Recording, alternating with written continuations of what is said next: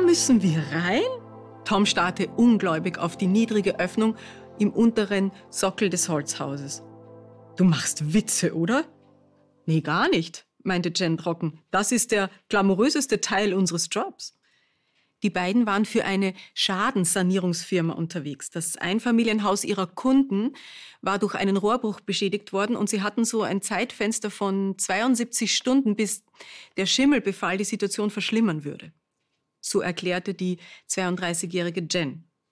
Sie war Expertin für Trockenlegung.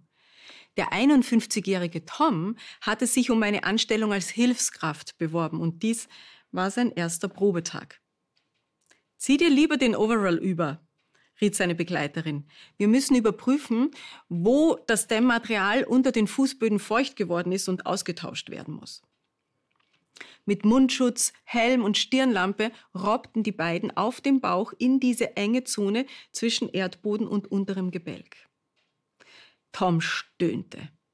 Obwohl er eigentlich sonst nicht unter Platzangst litt, kämpfte er mit, mit Schweißausbrüchen und Beklemmungsgefühlen. Er konnte nicht mal den Kopf genug heben, um sich einen Eindruck von der Lage zu verschaffen. Jen dagegen bildete sich fachgerecht ein Urteil und dann krochen die beiden wieder ins Freie und machten eine Trinkpause.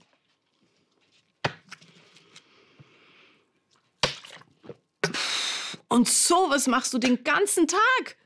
Unfassbar, keuchte Tom, immer noch erschöpft. Ach, das war einfach im Vergleich zu anderen Umständen, die ich schon erlebt habe, lachte Jen.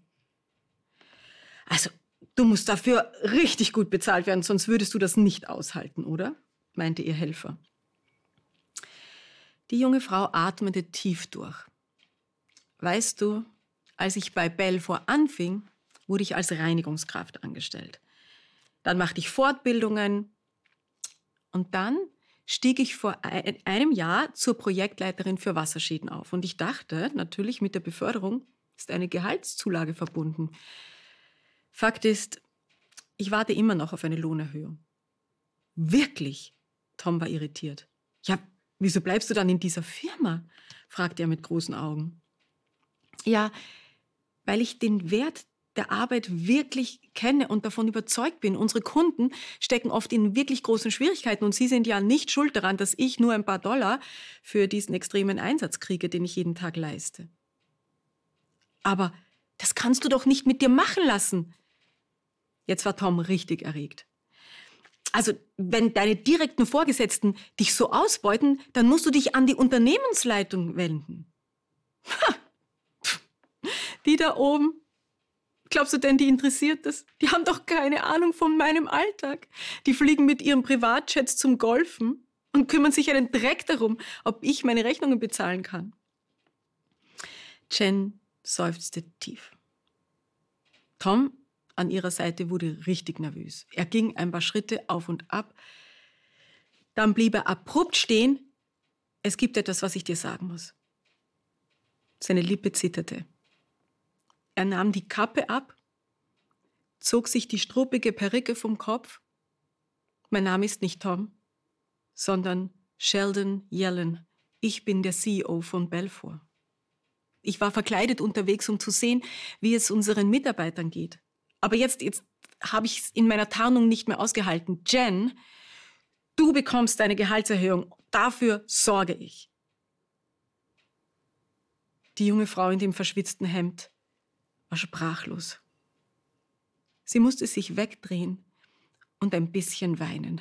Sie konnte es nicht fassen. Sie konnte es nicht fassen, dass ihre so unbedeutende Stimme doch gehört worden war.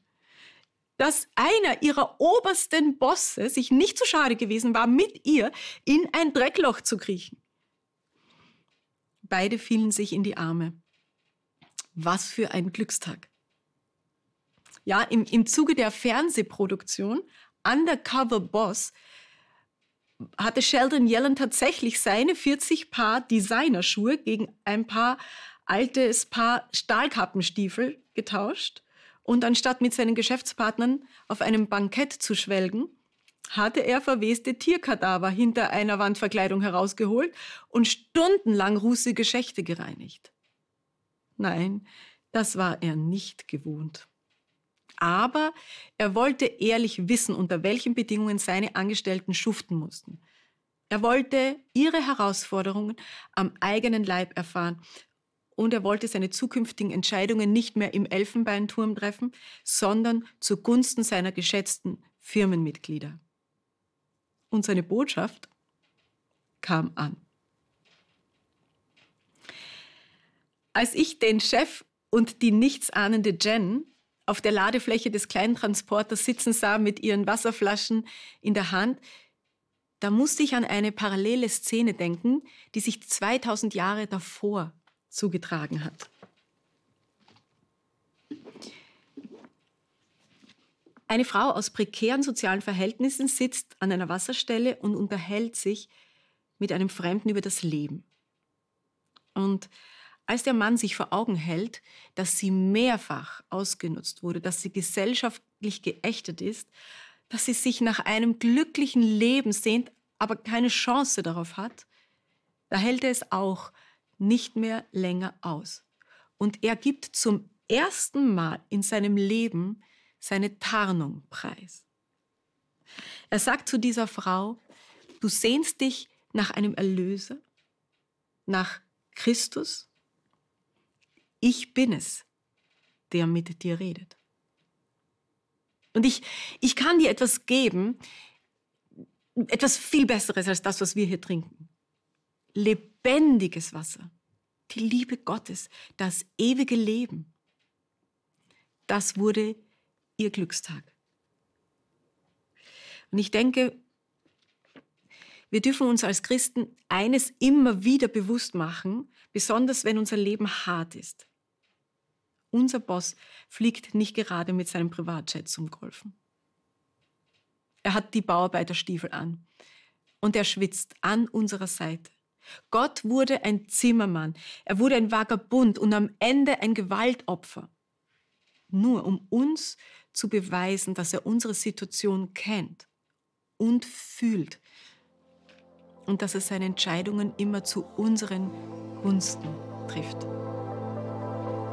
Shabbat